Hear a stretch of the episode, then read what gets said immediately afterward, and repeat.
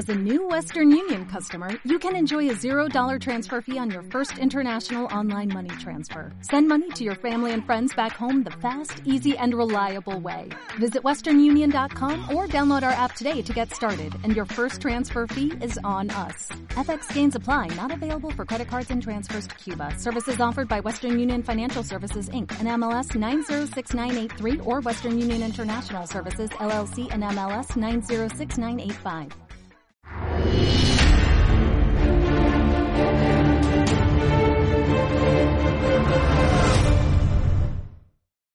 No hay plan. Y cada día lo tenemos más claro. Hemos visto cómo en dos semanas Rusia le ha dado una buena patada en los cataplines al globalismo. Y además estamos viendo, tal y como comentó esta semana nuestro compañero José Papi en el canal de Colin Rivas, que los giratorios nos siguen tomando el pelo. Y cuando hablamos de giratorios, José, ¿qué tal? Muy buenas tardes. Estamos hablando de todos estos señores que funcionan dentro del capitalismo de amiguetes, ¿no? Ese capitalismo de BOE, como sueles decir tú muchas veces, que, bueno, que son estos señores que nos toman el pelo una y otra vez. Pues sí, muy buenas noches a todos. Eh, buenas noches, Xavi. Buenas noches a César, que nos lleva en la técnica. Y, un abrazo muy fuerte tanto a Corín Rivas, que nos, que nos recibió tan amablemente en su programa de hace un par de días, y también a Vicente Ferrer y a Isabel Valero, que, me acompañaron en esa aventura. ¿no? Bueno, eh, básicamente yo creo que has dado con los dos asuntos claves que tenemos que tener en la mesa. En primer lugar, no perder de vista ese criterio tan importante. ¿Cómo es posible que alguien que nos presentan como un psicópata desalmado eh, de un país en decadencia, etcétera, ha puesto en solfa a todo, a todo el globalismo en dos minutos. Hablamos del sistema financiero, hablamos del sistema económico, hablamos de, todo, de todo. Es decir, ¿cómo es posible que en dos semanas se caiga todo? Esa es la primera pregunta o el primer criterio que deberíamos tener en la cabeza antes de ponernos a analizar la realidad. Y el segundo criterio que tendríamos en la mesa, si no hemos tenido ya bastante con el tema de la pandemia, es hasta qué punto los giratorios, ¿no? Este capitalismo de amiguetes, esta conexión entre la política y la economía, hasta qué punto nos vuelve a tomar el pelo. Hasta qué punto nos vuelve a tomar el pelo con el precio de la gasolina, hasta qué punto nos vuelve a tomar el pelo con las colas y los vaciados de determinados productos eh, eh, que se presentan y se promocionan en los telediarios, eh, pues hasta qué punto, digamos, los giratorios se siguen burlando y saben que se pueden seguir burlando de la población española, ¿no? Estas serían, digamos... José, sí. sí. es que ahora que hablas de cómo se están burlando de nosotros, yo recuerdo cuando era más jovenzuelo y me iba de vacaciones a La Rioja, como había unos campos inmensos llenos de girasoles, como estamos produciendo aceite de girasol muchísimo más de lo que necesitamos incluso los españoles y tenemos escasez de aceite de girasol. Es que con bromas como esta, José, no te puedes creer ni una coma de lo que sale en la televisión. Así es, así es. Y, yo creo que puestos a esa sociopatía, ¿no? Que vemos que se le genera a la población, porque en este caso al principio era empatía, lo de vamos a aplaudir a los médicos y demás, ahora se está trabajando más con la sociopatía, ¿no? Vamos a por los no vacunados, vamos a por los rusos. Entonces, eh, sí, lo que está ocurriendo, digamos, es que lo que es muy importante es mantener la cabeza serena y darnos cuenta, digamos, de todas las farsas que hay en la mesa. Es decir, cómo la invasión de Ucrania, pues es una toma de control, digamos, del ejército ucraniano de una serie de puntos estratégicos de Ucrania, no una guerra desalmada a campo abierto y demás, Em, el hecho de que ahora mismo, y no nos vamos a repetir en todos los análisis que hemos hecho, yo creo que lo que tenemos que hablar es del, día después, ¿no? de todo esto, el que quiera conocer nuestros criterios de por qué eh, eh, ha tenido lugar esta intervención en Ucrania, cuál es la razón de fondo de ello.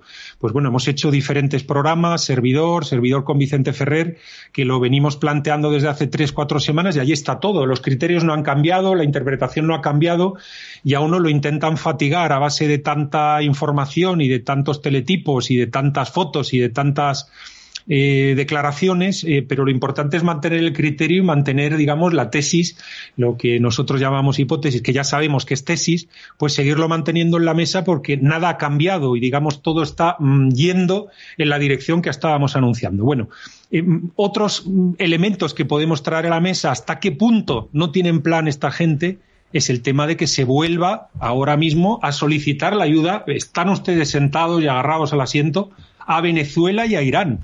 Venezuela y a Irán que han sido no del eje del mal, han sido de, vamos, que no sé ni dónde situarlos, ni, siquiera de Mordor, en, ese Mordor que lidera Sauron Putin. Esta gente era todavía peor. Pues bueno, hasta ellos se le está pidiendo ayuda. Y yo creo que los dos criterios que tú has dicho son los fundamentales. ¿Cómo es posible? Nosotros sabemos por qué es posible que se le haya caído al globalismo el tinglado en dos, tres semanas. Y segundo, ¿cómo es posible que tantas personas se sigan tragando las tonterías que nos manda el capitalismo de amiguetes? Em, yo creo que eso es lo, lo, importante que tenemos que tener en la mesa, ¿no? Ahora mismo, desde luego, hay una serie de mareas de fondo que no quieren que hablemos de ellas, que no quieren que las tratemos. Es decir, Borrell, el que se disfrazaba de militar y se iba así a, a, la frontera con el Donbass a echar un vistazo y demás, Borrell ya ha declarado la semana pasada que ha sido un error seguir insistiendo en, la, eh, en el hecho de que Ucrania pudiera unirse a la OTAN. Lo ha dicho, pero abiertamente, y esta declaración no podía haber ocurrido hace eh, dos o tres semanas. Pues ya ha ocurrido, ¿no? Esto ya lo tenemos en la mesa. Otro tema que ya ha ocurrido y que quizá, digamos, es esa cortina que con la rusemia que no, que no nos permite mirar los temas de fondo, otra, otro tema que ya ha ocurrido es que nos están diciendo ya a las claras, aquí ya se ha, se ha comentado en, eh, por parte de otros colaboradores del canal Demos, no en este programa, en este programa lo hemos, hemos, aludido a ello muchas veces, claro, pero ya está en la mesa, ya está en la mesa que la compra de deuda masiva a cascoporro del Banco Central Europeo se ha terminado. Y en estos últimos 7, 10, 11 días, ya las declaraciones son muy claras en esa dirección. En, lo que es la compra de deuda, la, compra de deuda nueva, probablemente este año ya sabemos que se va a lograr sobrevivir eh, manteniendo eh, la deuda existente, refinanciando esa deuda ya existente, pero ya nos están preparando para lo que viene. Y lo que viene es lo que viene. Es decir, quieren eh, ya empezar a dejar de prestar tanto, quieren insistir a los que le viene bien en ese mundo verde que se tiene que acelerar en el caso de Alemania y, demás.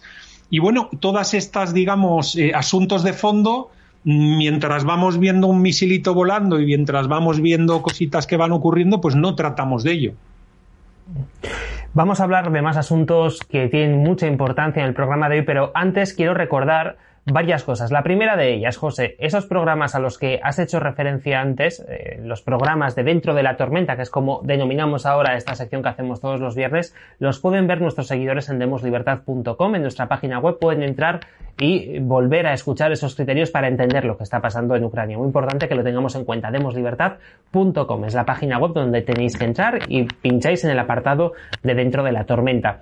Y ya sabéis que, tal y como anunciamos hace unas semanas, nos suele gustar traer también invitados de vez en cuando a Demos y en la jornada de hoy, justo cuando terminemos esta primera parte del programa, José va a estar charlando con un viejo amigo, con Alberto Iturralde, ya lo conocen ustedes porque eh, es un inversor, yo creo que es José de los más importantes que hay en España, una persona muy conocida y que tiene además mucha información sobre la bolsa. Vamos a estar en breves instantes con él hablando de este tablero de ajedrez que es la geopolítica que se está convirtiendo en este año 2022 pues tan interesante.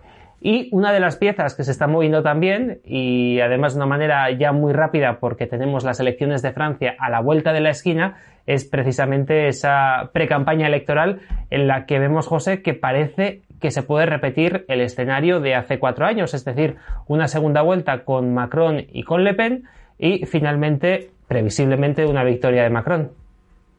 Eh, vamos a ver si la verdad es que la prensa que ya había intentado lo de la operación Pecres, ¿no? Para quitarse de medio a Cemur, eh, Pecres, la, la candidato de los republicanos.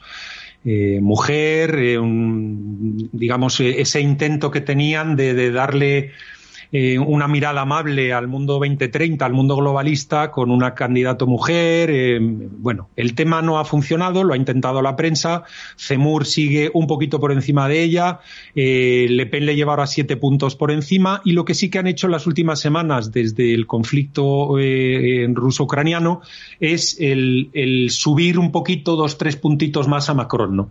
Todo tiene ahora mismo, todo apunta, todo tiene pinta de que lo que va a ocurrir es que van a pasar los mismos que pasaron en, la primera vuelta de las anteriores presidenciales francesas, pues bueno, eso es con lo que nos vamos a encontrar dentro de mm, un poquito más de un mes. Es que ya queda muy poco, Macron le está saliendo bien la jugada y bueno, pues eh, vamos a ver esa segunda vuelta y en esa segunda vuelta, como tú bien apuntabas, Xavi, sí que es cierto que eh, eh, las, por lo menos las encuestas que hemos leído y las previsiones que hemos leído tienen, eh, eh, em, digamos, el, color tiende más hacia, hacia Macron como ganador. ¿no? Hay que ver lo que vayan a hacer Zemmour, lo que vaya a hacer Pécresse eh, si Pécresse y Zemmour eh, apoyaran a muerte a Marine Le Pen, pues eh, desde luego, eh, y entendiendo que Macron recibiría también voto de la izquierda en una segunda vuelta, pues bueno, le pondría las cosas un poquito más difíciles. Ahora mismo las proyecciones de voto, pues ganaría Macron por 10, 12 puntos más o menos y quedaría por encima. Entonces, bueno, este tema es un tema por resolver y vamos a ver cómo, cómo camina, ¿no? Lo que sí que a lo mejor sería interesante, Xavi, si tenemos unos minutos antes de que entre nuestro, nuestro amigo Alberto Iturralde al, programa, es a lo mejor analizar, digamos, la, la, campaña, la narrativa que se está montando alrededor del actor Zelensky como presidente de Ucrania y cómo lo han mandado en una tournée internacional donde sigue tocando las emociones. ¿no? Ya, hemos comentado aquí que en esta etapa nueva de la psicopolítica se manejan eh, o se estimulan las empatías, las sociopatías del ciudadano masa y bueno, se están tocando una serie de temas muy interesantes para tocar el corazoncito eh, a todas las personas a las que se dirige Zelensky. Sí, vamos a hablar de ello porque precisamente Zelensky es de origen judío una de las muchas contradicciones que encontramos en, en, su gobierno, porque recordamos que en su ejército hay un batallón que se llama Batallón Azov, que es nazi, además lo dicen ellos, es decir, estas contradicciones, ¿no? Y por aquello que ha salido en algunos medios disidentes de cómo están llamando al gobierno de Ucrania, pues nazis, nazis, nazis, etcétera, pues han pasado, como bien dices, eh, a una especie de campaña publicitaria para destacar cómo él era judío, como el holocausto también hizo mella ¿no? en, antiguos familiares, etcétera. Y eh, lo cierto es que lo ha comentado en puntos europeos tan curiosos como Alemania, ¿no? Yo no sé si, lo quería hacer un poco por picar más de la cuenta. Bueno, pues sí, porque hemos comentado aquí cómo eh, entre comillas, el agredido de fondo en todo este tema de, Rusia y Ucrania es Alemania, ¿no? A la que se le ha caído eh, ese gran incentivo que tenía para seguir siendo eh, muy amiga de, Rusia, que es el Nord Stream 2, el famoso gasoducto que hemos comentado aquí sin parar, ¿no?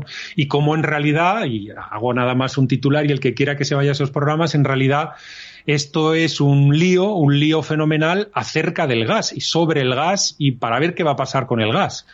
Entonces, bueno, Zelensky ha hablado con, los parlamentarios alemanes, se ha referido al holocausto para tocar un poquito más el corazón de los alemanes, como es natural, se ha referido a que Alemania es la que está bloqueando fundamentalmente em, eh, la entrada de Ucrania en la OTAN, pero al mismo tiempo se dedica a, afirmar una, serie de, de a lanzar una serie de declaraciones a la palestra pública que desde luego a los rusos les ha dado ya la esperanza de que los ucranianos ya están cediendo y que quieren llegar a una entente con ellos. Y, bueno, me ha notado aquí la, eh, verbatim cuáles han sido las frases que, ha venido a decir Zelensky las últimas semanas, pero bueno, queremos la paz lo antes posible y toda guerra termina en un acuerdo. Leo de un papelito que me he puesto aquí porque si no, no me hubiera acordado exactamente.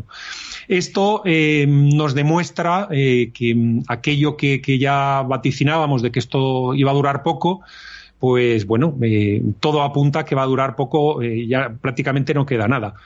la visita de, Gerhard Schröder, el antiguo canciller alemán, eh, metido en negocios energéticos con los rusos desde hace tanto tiempo, nos demuestra también o confirma nuestra tesis, ya no hipótesis, de que aquí el trasfondo es un tema económico es un tema económico, los ucranianos no se querían quedar sin oficio ni beneficio, los norteamericanos del Deep State norteamericano que, mm, en fin, le han sacado la patita a los Rothschild, le han sacado la patita a los Soros y demás, eh, mm, eh, querían tener eh, querían seguir teniendo a la OTAN fuerte, querían seguir teniendo negocios en la distribución la comercialización del gas ruso que pasa por Ucrania y bueno, no se había llegado a una entente y esta es una manera de buscar esa entente, ¿no? Y de buscar ese equilibrio. Entonces, bueno, em, lo que podemos ver de lo que sigue apareciendo, hay gente que nos podría decir, hombre, es que solo anunciáis ¿no? los datos o que confirman el criterio que habíais puesto encima de la mesa. Bueno, es que eh, son datos muy importantes. Son datos muy importantes. Eh, hablábamos de lo que iba a durar esto, hablábamos de cuál era la razón de fondo, hablábamos de quién era el verdadero damnificado de todo esto, que es Alemania y la UE, y a partir de ahí pues puede haber un montón de agitaciones, un montón de declaraciones em, en la mesa, pero lo que hemos querido aquí desde el principio es mantener la serenidad, mantener la serenidad, aportaros un criterio, jugárnosla, porque desde luego, como decía mi querido amigo Vicente Ferrer en el programa de Colin Rivas hace un par de días, para nosotros ha sido muy incómodo muy incómodo aplicar nuestros sistemas de análisis eh, eh, de política realista, de política geográfico-económica, todas las enseñanzas que nos dejó Antonio García Trevijano y decíamos, oye, que esto no es exactamente una guerra, que aquí lo que quieren hacer es esto y esto, oye, que aquí el tema de, fondo es este. Y la verdad es que fue muy incómodo plantearlo de salida. Después de todas las emociones y similar, pues bueno, estamos llegando a donde teníamos que llegar. Y sin embargo, mm, si hacemos una, a la carrera unas pequeñas crónicas de Narnia, de Narnia con lo que está ocurriendo ahí en el mundo de los payasos, pues es que uno, se vuelve loco, ¿no? Eh, empezando por los aceites de girasol o por los precios de los combustibles. Normal que se hayan mosqueado los transportistas, pero siguiendo por barbaridades como algo que estaba estimulando la gente de Antena 3. Enseguida hablaremos de ese asunto porque en las crónicas de Narnia hoy tenemos alistamientos en el ejército para irse a Ucrania de voluntarios y además hablaremos de los famosos laboratorios bioquímicos que presuntamente o no tan presuntamente había en Ucrania. Pero José, ya que este programa se llama Dentro de la Tormenta y nosotros todos los viernes nos metemos dentro de la tormenta, bueno, quizás esto podría ser también parte de las crónicas de Narnia, pero un breve comentario. Los que no sé yo hasta qué punto si están dentro de la tormenta son todos esos ucranianos de Kiev que están yendo a las discotecas. Sí, eso es lo que parece, eso es lo que parece. Yo desde luego no, no ya sabéis que no me informo prácticamente en los medios, eh, sí que observo determinadas redes sociales y observo, pues bueno, estoy siguiendo a algún blogger que está allí en, primera línea de frente y demás, pero bueno, es que estos bloggers se han marchado al centro, a las discotecas y se están tomando cervezas y parece que todo funciona normalmente, ¿no? Entonces, bueno, vemos ese relato, tú entiendes mucho más que yo de esto, eh, Xavi, pero vemos este relato, esta narrativa, esta gestión de las emociones, pues la verdad es que cuando uno le mandan determinadas fotos y se ve que no vienen ni de Rasa Today, ni vienen de agentes de agentes soviéticos o exsoviéticos, ni viene nada de esto, sino que es un paisano que tiene allá la mujer que es de allí y que te manda estas fotos, bueno, pues eh, es, eh, desde luego está habiendo un coste humano, un coste humano eh, es una tragedia. El propio gobierno ucraniano creo que todavía no ha llegado a los 900 muertos en lo que ellos están declarando y evidentemente tienen un interés en declarar cuantos más fallecidos mejor para, digamos, conseguir la simpatía del resto del mundo. Pero bueno, eh, de, aquellos vientos estas tempestades, eso es lo que tenemos aquí. La Merkel y la administración Obama se metieron en líos en su momento y fíjense ustedes la que han liado y todavía lo tenemos esto encima de la mesa. Pues eh, mientras nos vamos pensando, José, si nos cogemos un par de billetes aquí para irnos de marcha, porque además yo creo que la grizna estará baratita ahora para tomar cervezas a buen precio, vamos a continuar con las crónicas de Narnia, tal y como decíamos, vamos a hablar de esos famosos laboratorios que presuntamente o no tan presuntamente estaban en Ucrania, esos laboratorios bioquímicos que han generado tanta polémica y también hablaremos de cómo alistarse para ir a ayudar a los ucranianos en esta guerra o no tan guerra. Por cierto, antes de pasar a las crónicas de Narnia, recuerda que en breves instantes también estará con nosotros el inversor Alberto Iturralde. Vamos ya, crónicas de Narnia.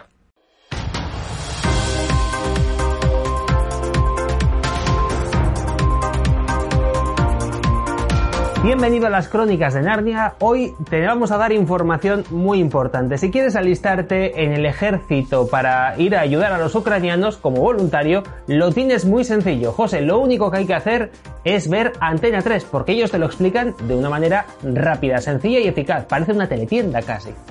Exactamente. Bueno, pensábamos que quien había perdido el juicio era la primera ministro eh, danesa que le había recomendado a su juventud eh, que se fuera a Ucrania a los que quisieran alistarse, que iban a tener todo el apoyo de su gobierno, de mandar soldados daneses nada, pero que si quería ir su juventud, qué maravilloso. Esto ya lo anunciamos aquí hace unas semanas, pero es que ahora esto sale en Antena 3. Yo, en fin, es que no, es que yo creo que ya lo has dicho todo.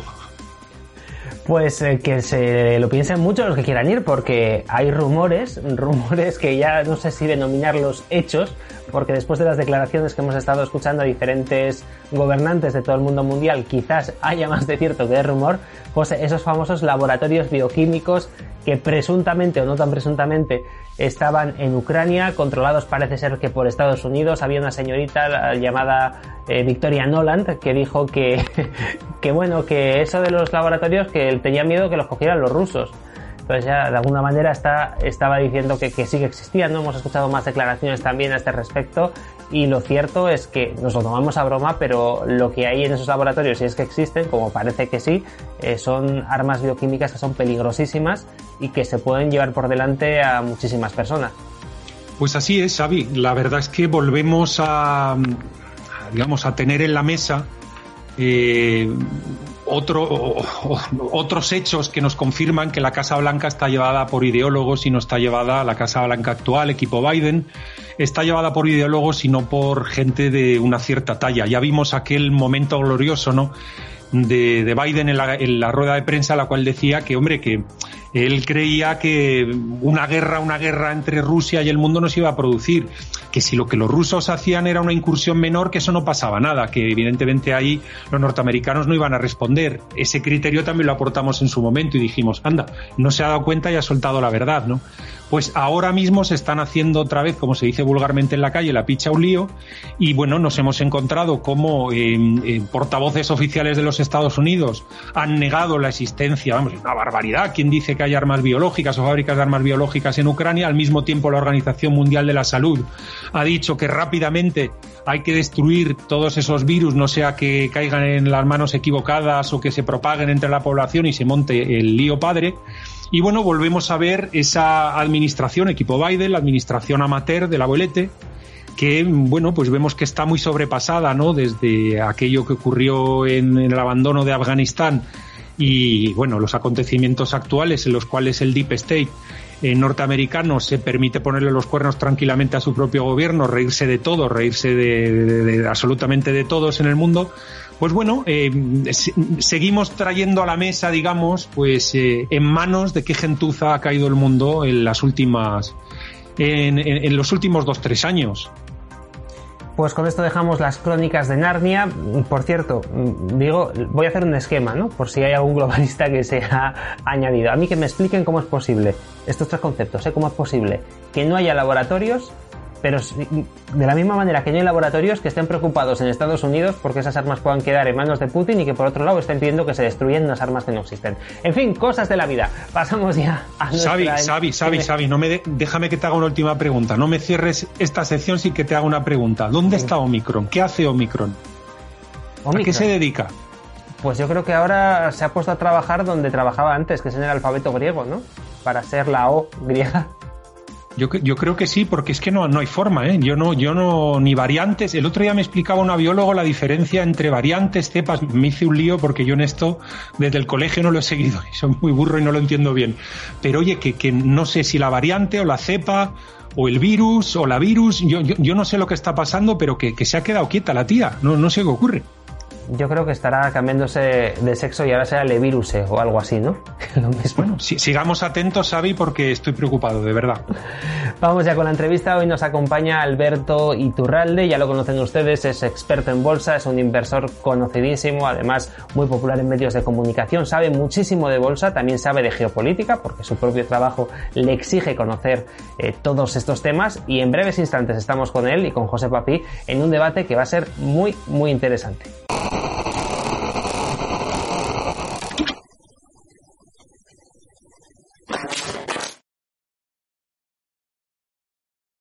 Seguimos dentro de la tormenta y saludamos al que es hoy nuestro invitado, es Alberto Iturralde. Alberto, ¿qué tal? Muy buenas tardes.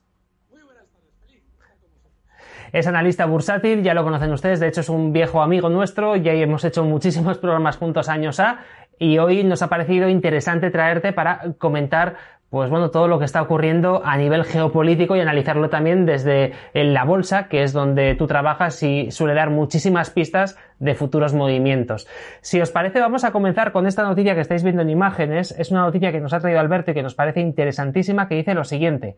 El Banco de España avisa, ni las empresas ni los trabajadores podrán mantener sus rentas. Decos descarta indexar los salarios a la inflación empresas y trabajadores deben repartirse las pérdidas. Pues era una noticia de la razón que por supuesto vamos a dejar aquí abajo en los comentarios por si queréis leerla con detenimiento, pero estamos viendo y os lo pregunto a los dos, José, Alberto, quizás empezamos contigo Alberto, que eres el invitado, y ya hasta el Banco de España nos está avisando de que viene una tormenta fantástica de la que no se va a salvar ni el apuntador.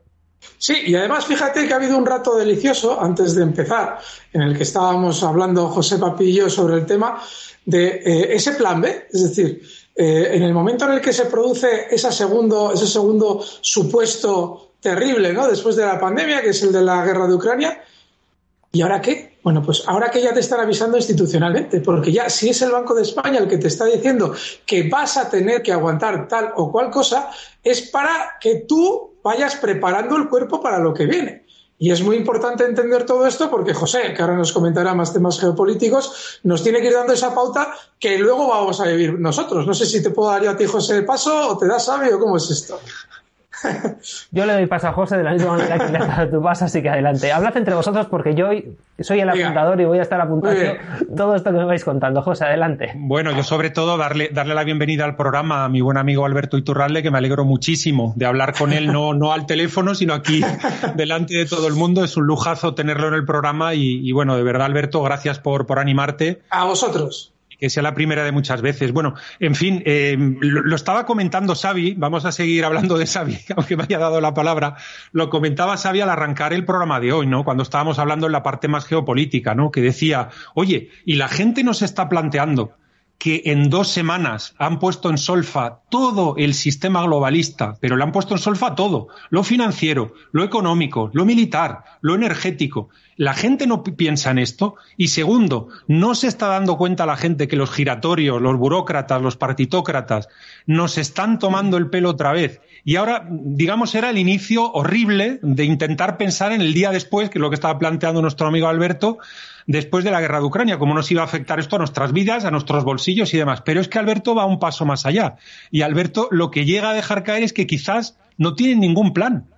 No tienen ningún plan en la mesa por su debilidad. Y el plan que tienen probablemente es que nos jodamos todavía un poquito más todos, ¿no? Esa es la idea, es decir, probablemente no tengan plan, pero sí objetivo. Y el objetivo es el ciudadano, y lo explico. Todas estas sanciones que se están cacareando a los cuatro vientos durante las últimas semanas, hay, eh, hay muy poca habilidad a la hora de la lectura que hay detrás de esas sanciones. Porque sí, probablemente Rusia deje de suministrar trigo a España.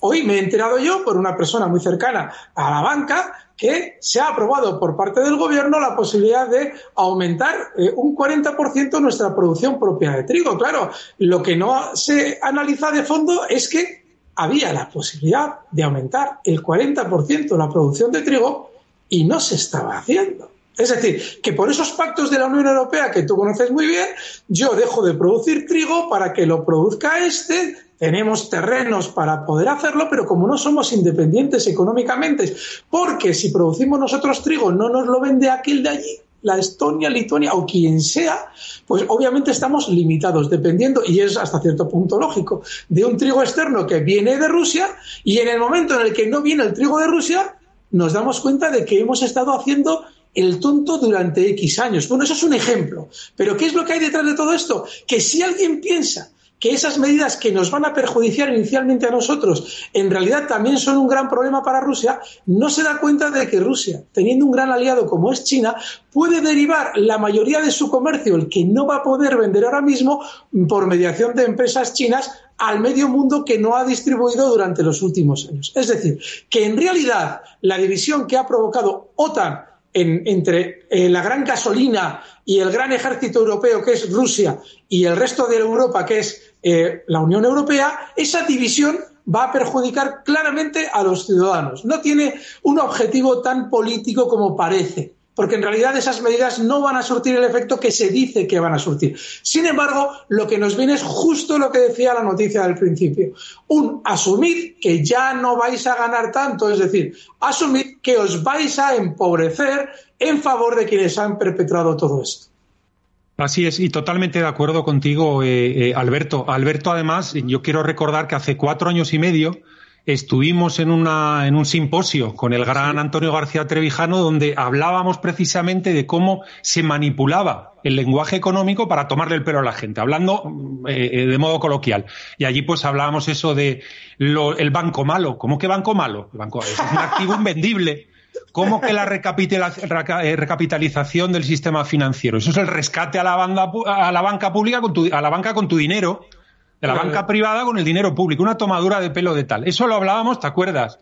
Pero es que estos días ha sido muy divertido cuando se iban a enviar armas, como decían, material no ofensivo y cosas por el estilo, utilizando todos los eufemismos posibles. Yo recuerdo, además, cuando aquello, que tú hiciste una lista de términos que íbamos a comentar, y incluías uno que es demoledor, porque yo lo veo todos los días que es el de crecimiento negativo. Es decir, se ha instalado en nuestro día a día la manipulación del lenguaje de tal manera que ya pasamos de también de soslayo por encima de unos términos que dices, oye, perdona, ¿qué estás intentando evitar decir? Porque probablemente si, si te ponemos en la mesa lo que intentas evitar decir, vamos a ver lo que realmente hay detrás de lo que estás diciendo. Y efectivamente, durante estos días, en todo lo económico, no sé, es que hay mil conceptos que hemos visto durante estos días con Pedro Sánchez que a la hora de decirnos, bueno, no solamente los conceptos, las mentiras, voy a ayudar a tal. Hoy escuchaba yo que a la gente de La Palma todavía no se ha ayudado. Claro, ¿qué ocurre? Que tú tienes un problema en el país, vas allí y dices, no pasa nada, voy a hacer esto, voy a hacer, voy a hacer esto, voy a hacer esto.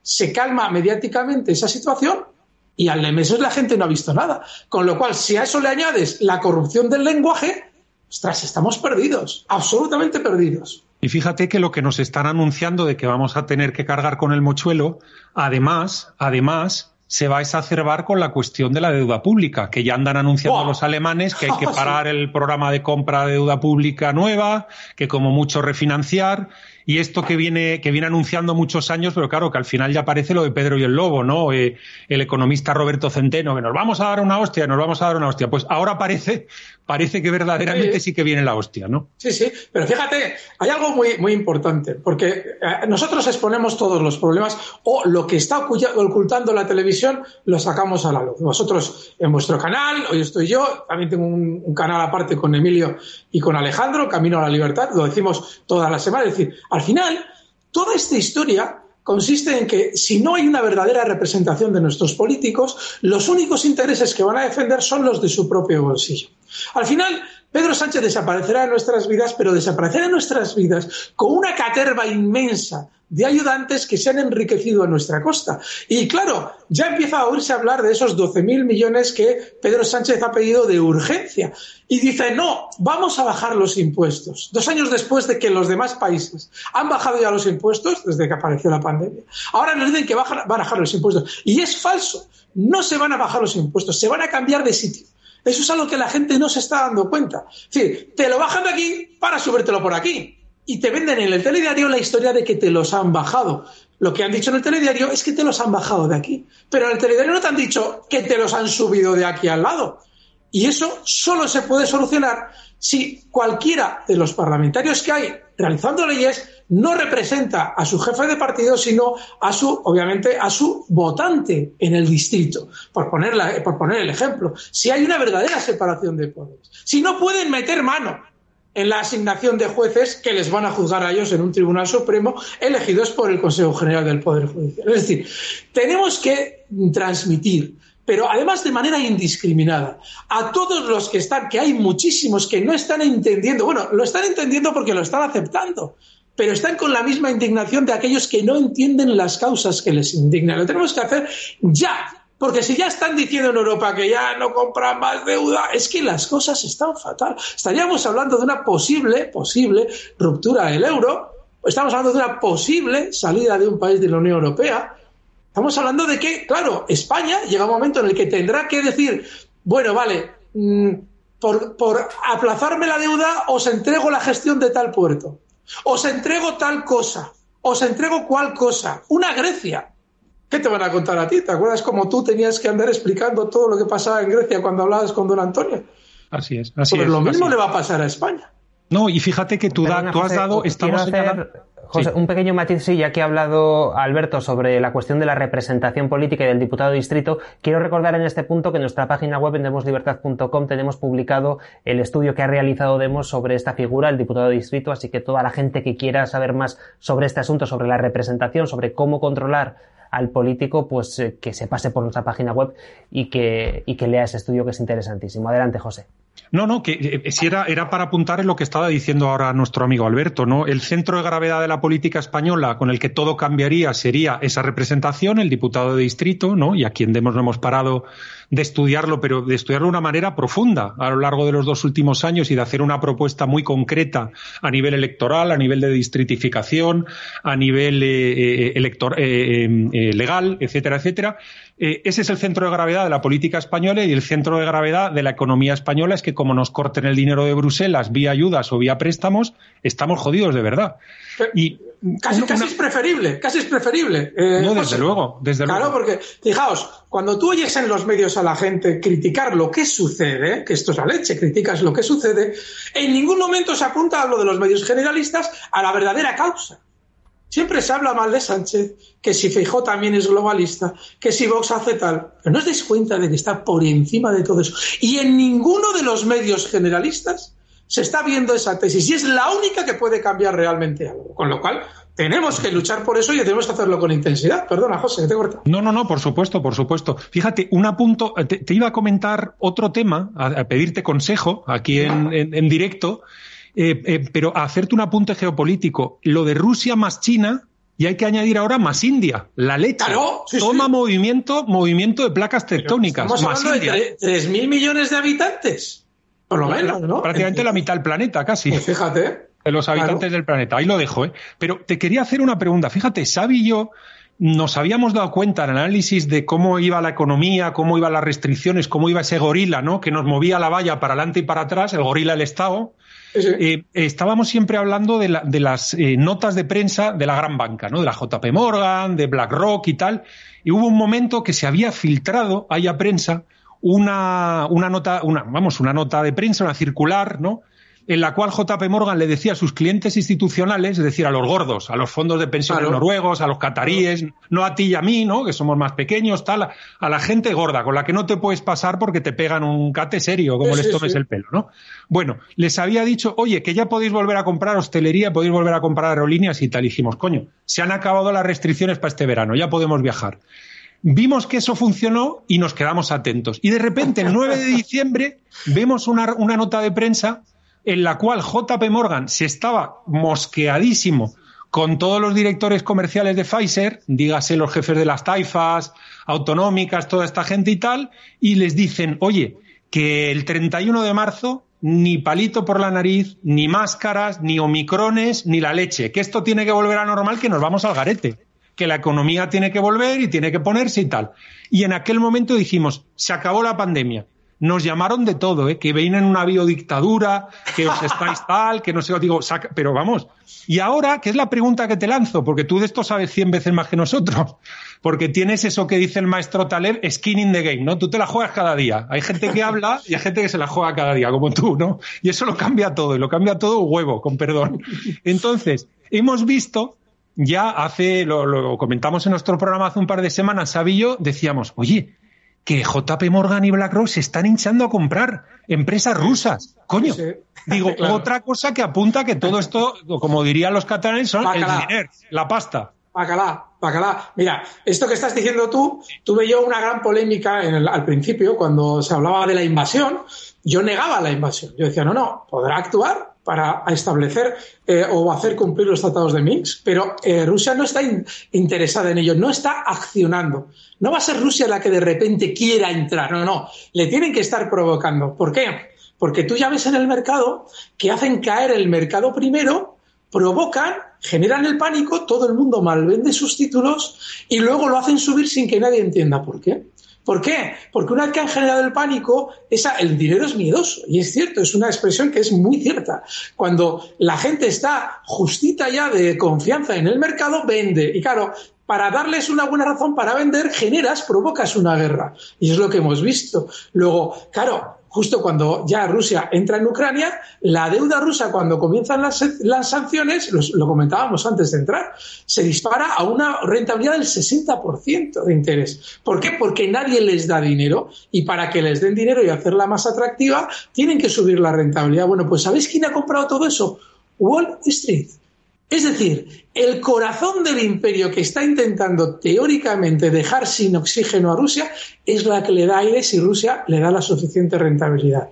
Con lo cual, ahí está la denuncia, es decir, los ciudadanos españoles, por no decir otros muchos más, de oligarquías europeas, ¿eh? están sufriendo totalmente las medidas que se aplican a Rusia cuando los pillos que han generado todo el conflicto han hecho lo que tú has dicho, es decir, ir comprando Gazprom, todas las empresas que en teoría se habían desplomado, todas a, a, precio de saldo, para con el tiempo, obviamente, y según todo se va normalizando, venderlas un 300% por encima.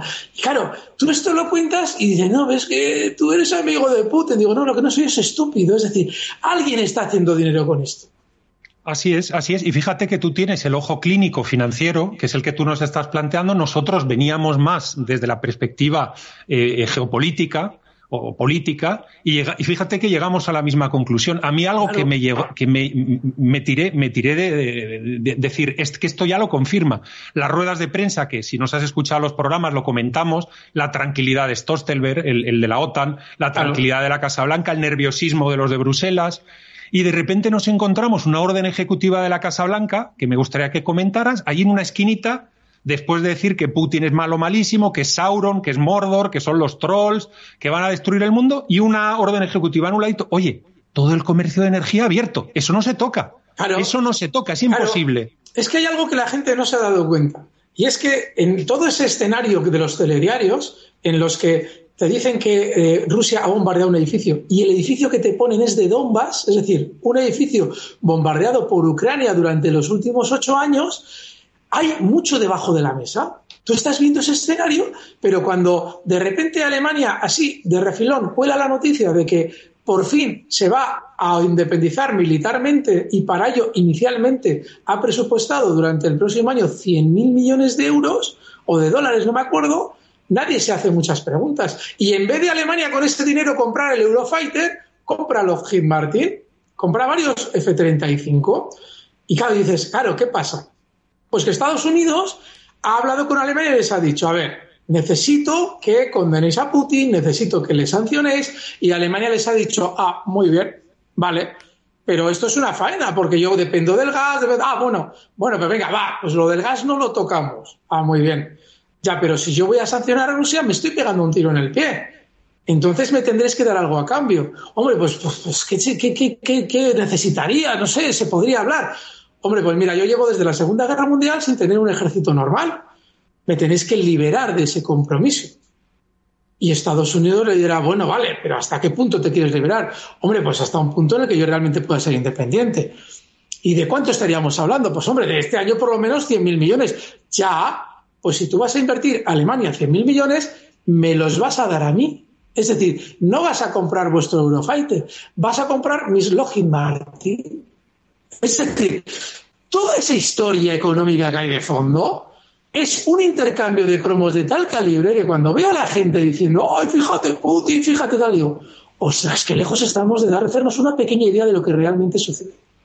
Pues fíjate, fíjate, Alberto, que, mm, no habíamos hablado en unos meses, fíjate, y es que estamos, tú has llegado por un lado y nosotros hemos llegado por otro a la misma conclusión, que es lo que es tremendo, ¿no? Que tenemos aquí en la mesa, ¿no? Y claro, la cosa, fíjate, vamos a atrevernos a hacer, si quieres, un poco de economía ficción o de política ficción y nos la vamos a jugar, que yo sé que tú eres un tío valiente y te la juegas. ¿Van a abrir el Nord Stream 2 o no? Porque yo me he jugado que lo abren en mayo, junio y que va a haber una suerte de acuerdo y que aquello no se cierra. Porque que le den todo el negocio, como dirían los catalanes, que le den todo el negocio a los ucranianos con sus amigos del Deep State americano y que solo venga por Ucrania como era el status quo de toda la vida, me cuesta verlo, me cuesta verlo. Y ahora mismo sí que no estoy diciendo al 100%, hago el vaticinio también, la estoy jugando un poco. ¿Tú qué opinarías de eso? ¿Te la juegas? Eh, sí, eh, eh, hay un problema en todo esto, una, una variable que no sé si has observado.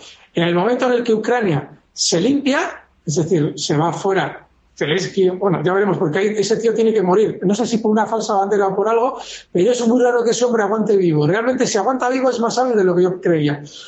Em, si eh, Alemania recibe ya el gas de Ucrania, es decir, vía Ucrania, el que robaban los ucranianos. Es decir, hasta ahora se tuvo que construir el Nord Stream 2 o acelerar su construcción porque Ucrania prácticamente había inutilizado el, el primer conducto natural. Entonces, si lo habilitan, se podría alargar más esa apertura del Nord Stream 2 porque no sería necesario. Es decir, con el 1 y con, el canal antiguo de Ucrania ya darían abastecimiento para cierto tiempo, con lo cual Alemania podría dar buena imagen, no siendo tan, entre comillas, tan bestia de eh, en cuatro meses después de haber armado este taco, ya, abro el Nord Stream 2. Es decir, y la prueba de ello la tienes en que la empresa de mantenimiento, ya digo que tú tienes razón, ¿eh? de que lo van a abrir, lo que no sé si lo van a abrir tan pronto.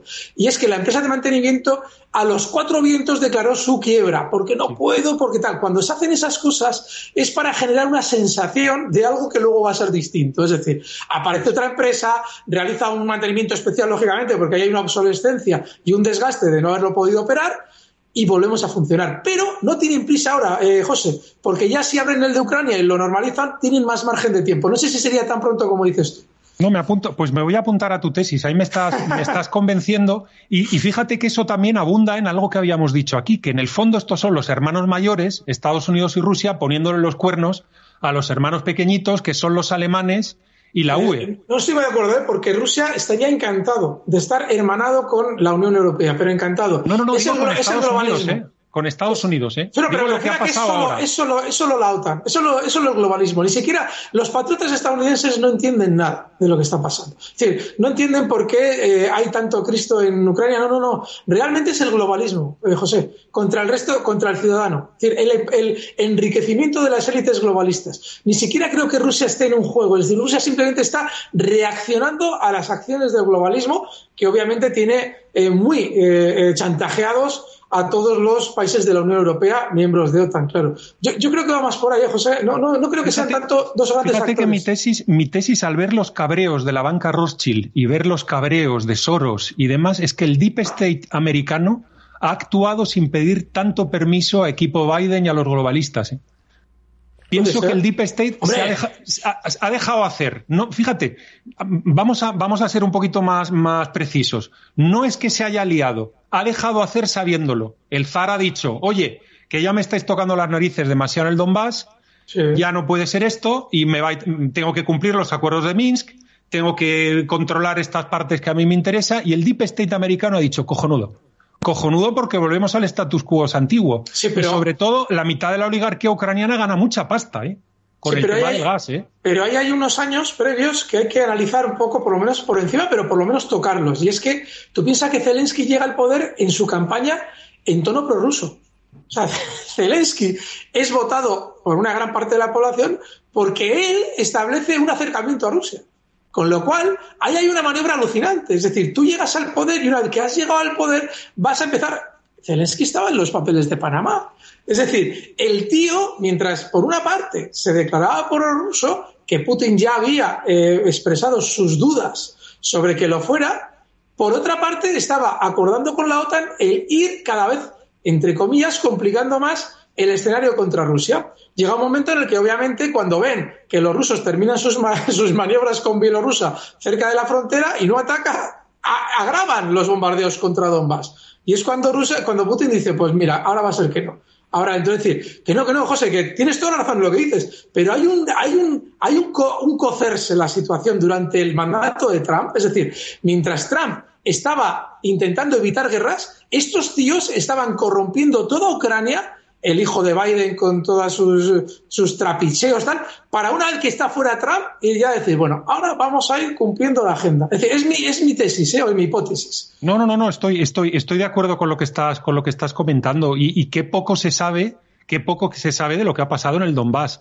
De, oh. de, hecho, yo creo que ahora la gente más interesante, lo estabas diciendo tú ahora, que dices, andan despistado, despistado la sociedad civil norteamericana el tío que es autónomo, que tiene un pequeño negocio y tal, andan despistados. Y de hecho, la gente más interesante, en mi modesta opinión, para seguir ahora la situación en Ucrania son norteamericanos. Todos, sí. contratistas militares, un tío casado con una ucraniana, un tío que tal, porque están dando una visión tan candorosa, tan inocente, tan de mira, macho, me he encontrado esto, me he encontrado lo otro, no cuentan trolas. Total, total. De hecho, es tan alucinante lo que estás diciendo, es decir, se, refleja en la economía que los índices americanos han caído una tercera parte de lo que han caído los europeos. Es decir, allí el ciudadano no reacciona a ningún pánico. No ha vendido en pánico o, no se ha creído las ligeras caídas de los Dow Jones de turno. Y si, tú te vas a, por ejemplo, una candidata eh, independiente a las elecciones americanas, a las últimas americanas, Tulsi Gabbard, es una, es una tía que tiene millón y pico de seguidores en, en Twitter, o sea, la tía te cuenta la historia, pero exactamente como la estás contando tú. José, lo mismo. Y dices, bueno, es que hay gente en la, en la sociedad civil americana, hay un montón de gente que se conoce lo que está cociendo ahí el globalismo y cómo intentan malmeter en el centro de Europa. Es decir, allí hay mucha gente que entiende lo que pasa. Y de hecho, hay una colección enorme de entrevistas en Internet de gente a la que llaman. Hoy he escuchado una de un coronel americano que le llaman de la Fox para decirle que eh, Zelensky es un héroe y el tío se echa reír y dice, va a ser un héroe. Y claro, el tío les da una visión realmente práctica de lo que está pasando. Y el periodista de la Fox, que la Fox no es dudosa, en teoría sería probablemente la más eh, antítesis de Biden. Sin embargo, le intenta eh, decir que sí, que es un héroe y el coronel se ríe.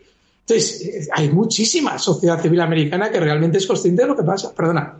Así es, así es, ¿no? Y, fíjate que estábamos, en el fondo no nos estamos contradiciendo, decíamos, no hay plan, no tienen un plan. Bueno, sí tienen uno. El plan que tienen es que ustedes lo paguen.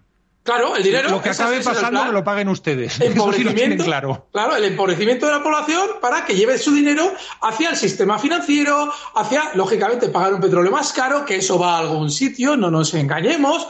La escasez genera subidas de precios cuando se acaba la escasez, los precios no bajan en la misma medida. Es decir, eso es dinero para Rockefeller, los Rothschild. Soros no es más que un. Eh, ha sido siempre un lobista. ¿Qué te voy a contar que tú no sepas? Es un representante de.